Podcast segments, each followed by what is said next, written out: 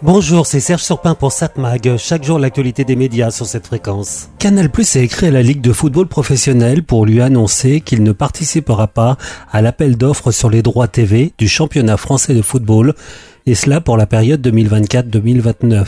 Et c'est un courrier qui a été rendu public. Si on disait qu'on est surpris par cette décision, ça serait faux. On sait que les relations entre la Ligue et Canal se sont très nettement dégradées depuis quelque temps. En fait, depuis que la chaîne cryptée, comme on dit, n'a pas remporté les droits de diffusion pour la Ligue pour la période 2020-2024. On sait que c'est le groupe espagnol Mediapro qui avait raflé la mise. Canal Plus savait que ce risque existait, que les droits pouvaient lui échapper, mais ses dirigeants n'y avaient pas cru. Canal Plus diffusant la compétition depuis sa création en 1984. Mais la Ligue voulait de l'argent, beaucoup d'argent. Alors que pour Canal, au contraire, le montant des droits devait être diminué car l'audience des matchs diffusés serait largement en baisse. Pour la Ligue et les clubs de football qui profitent de la manne des droits, pas question de baisser le montant, bien au contraire. Il semblait avoir raison, puisque le montant au total des droits a dépassé les 1,1 milliard d'euros. Un montant qui semblait logique, vu le montant des droits payés en Europe par les autres chaînes. Canal Plus est semble-t-il un peu rattrapé, pouvant dire que quand même elle diffusait la Ligue en récupérant les droits aussi obtenus par son partenaire Being Sport droit payé 332 millions d'euros pour diffuser 20% des matchs.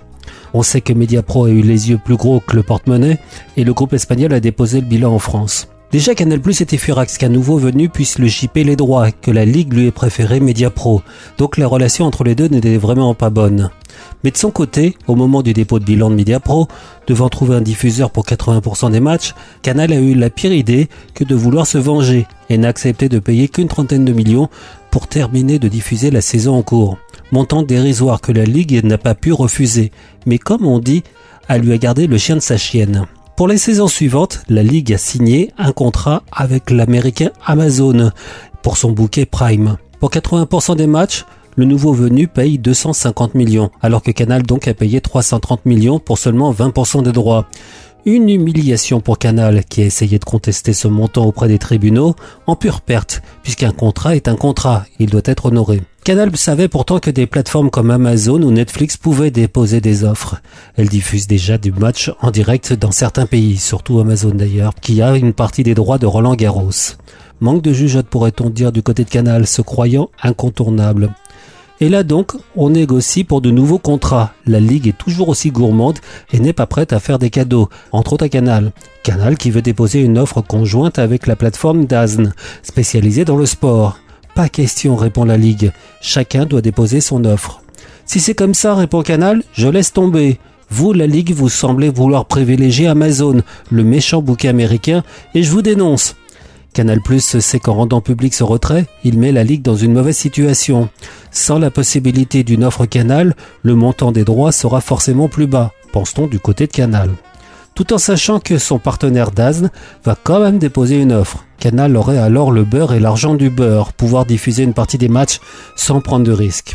Jeu de poker menteur. Canal pourrait tout perdre en fait si la Ligue décide de tout donner à Amazon. Cela dit, c'est pas si évident que Amazon accepte d'ouvrir si grand le porte-monnaie. Le bouquet américain n'avait pas beaucoup dépensé la dernière fois, 250 millions. On est bien loin du milliard espéré par la Ligue aujourd'hui.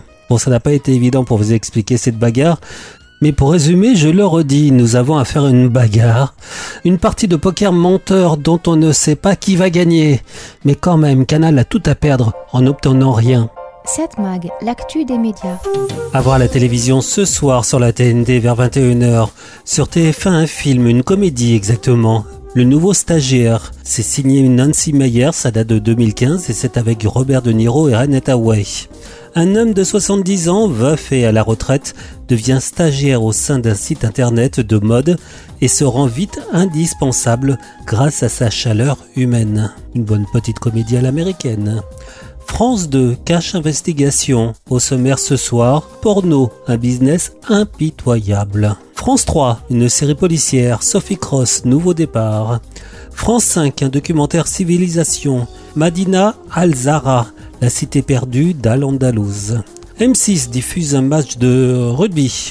Japon, Samoa. Arte propose une série dramatique, Kidnapping. TMC propose Alibi.com, le film de Philippe Lachereau de 2017.